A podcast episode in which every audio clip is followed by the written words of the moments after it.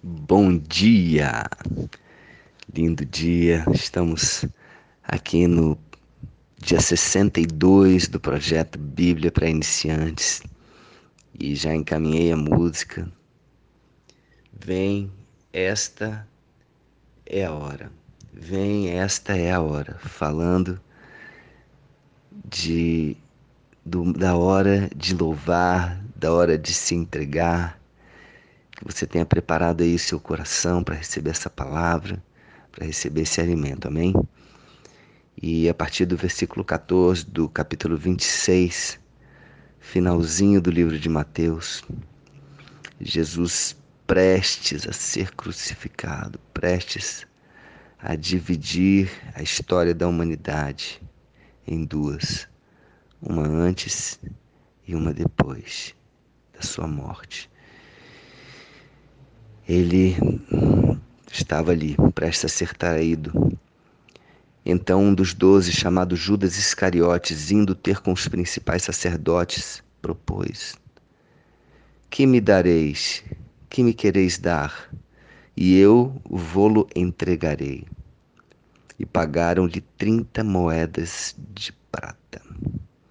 E desse momento em diante buscava ele uma ocasião para o entregar desse momento em diante, olha só, essa circunstância, essa situação, essa cena foi tão forte, parece que ali entrou em Judas mesmo o diabo, o demônio, porque dali para frente parece que ele ficou é, anestesiado, ele parece que.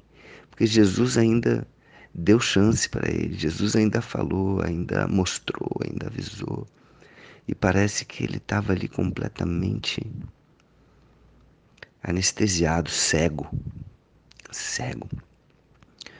A ambição, perdão, a ganância, porque a ambição positiva é bom, mas a ganância de Judas de pelo dinheiro, sei lá o que, que motivou a Judas a fazer isso. Que não, a Bíblia não diz exatamente a motivação de Judas, mas independente da motivação, uma coisa que ele não foi grato a Jesus.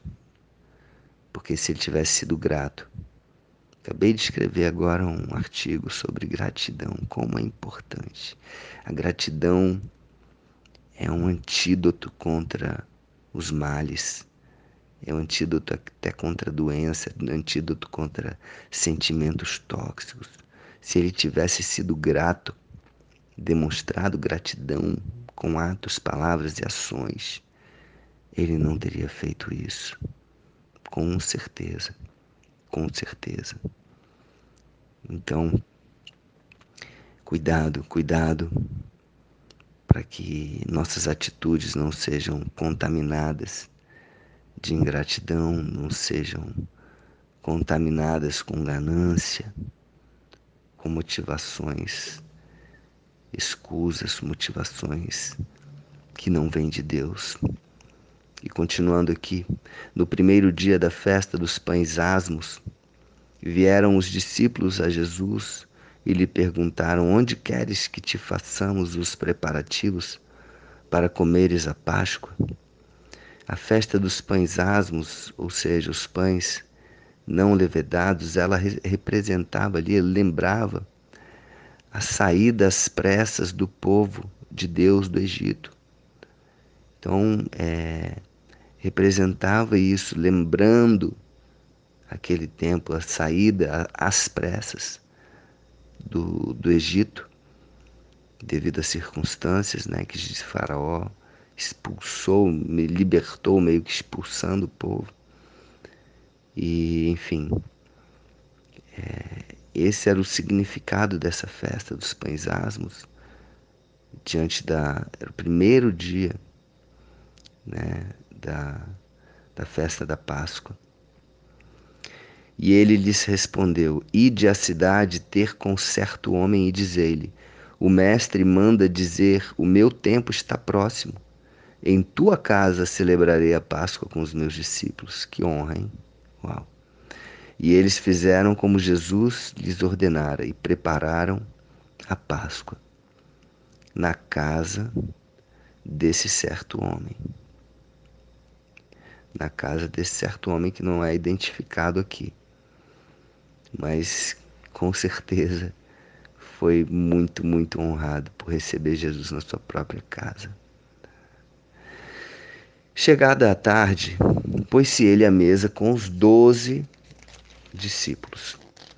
E enquanto comiam, declarou Jesus: Em verdade vos digo que um dentre vós me trairá. Olha só, Jesus estava ali, Judas estava entre eles. E Jesus está aqui falando para Judas. E eles, muitíssimo contristados, começaram um por um a perguntar-lhe: Porventura sou eu, Senhor? E ele respondeu: O que mete comigo a mão no prato, esse me trairá. O filho do homem vai, como está escrito a seu respeito, mas ai daquele por intermédio de quem o filho do homem está sendo traído. Melhor lhe fora não haver nascido. Realmente um peso grande para esse tipo de, de pecado, para esse tipo de, de erro. Mas mesmo assim ainda existiria perdão para isso. Jesus não está dizendo que não existia perdão, ele só está dizendo da, da gravidade disso. Gravidade disso. Então Judas, que o traía, perguntou: Acaso sou eu, mestre? Respondeu-lhe Jesus: Tu o disseste.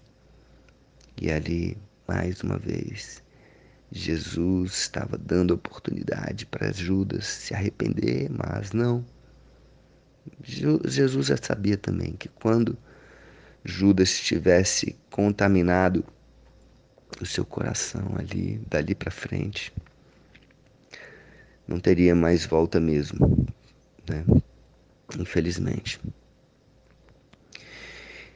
Jesus, muito conhecedor do, do coração da natureza humana. já sabia o que ia acontecer. Já tinha noção. Apesar de amar Judas. Apesar de amar muito Judas. Enquanto comiam, tomou Jesus um pão e, abençoando, partiu e deu aos seus discípulos, dizendo: Tomai e comei, isto é o meu corpo. Então, esse pão, como eu falei já, ele representava, ele simbolizava, lembrava a partida apressada do povo de Deus do Egito. E Jesus deu ao pão um novo significado nesse momento, associando agora o pão ao seu corpo, que seria entregue, que seria partido, e ele partiu o pão, partiu como se estivesse partindo ali o seu próprio corpo, dizendo: Este é o meu corpo. Isto é o meu corpo. Em outra, outros, outras passagens diz que é dado por vós. E a seguir tomou um cálice e, tendo dado graças a, a Deus, o deu aos seus discípulos, dizendo: Bebei dele todos.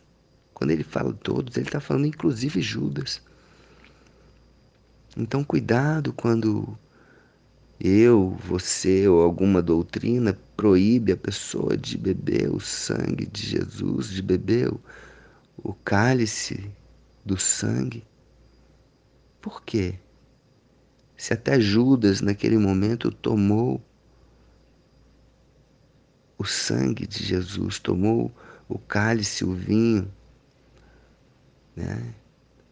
Então, cuidado para não estarmos aí fazendo acepção de pessoas. Então, Jesus deu o cálice, deu o pão, partiu o pão e deu a Judas, é, é, serviu o cálice e deu aos discípulos, todos eles, para beber, bebei dele todos, todos, a palavra está clara aqui, todos. E com isso também Jesus deu um novo significado ao cálice, que tinha uma outra significação na cerimônia original da, da Páscoa, né? quando se usavam vários cálices. Agora ele representaria o seu sangue que seria derramado na cruz.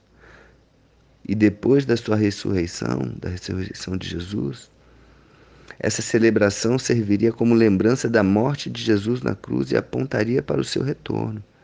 Então, é importante né, essa celebração, é importante lembrar disso que Jesus deu o corpo dele, entregou o corpo e o sangue dele por mim e por você.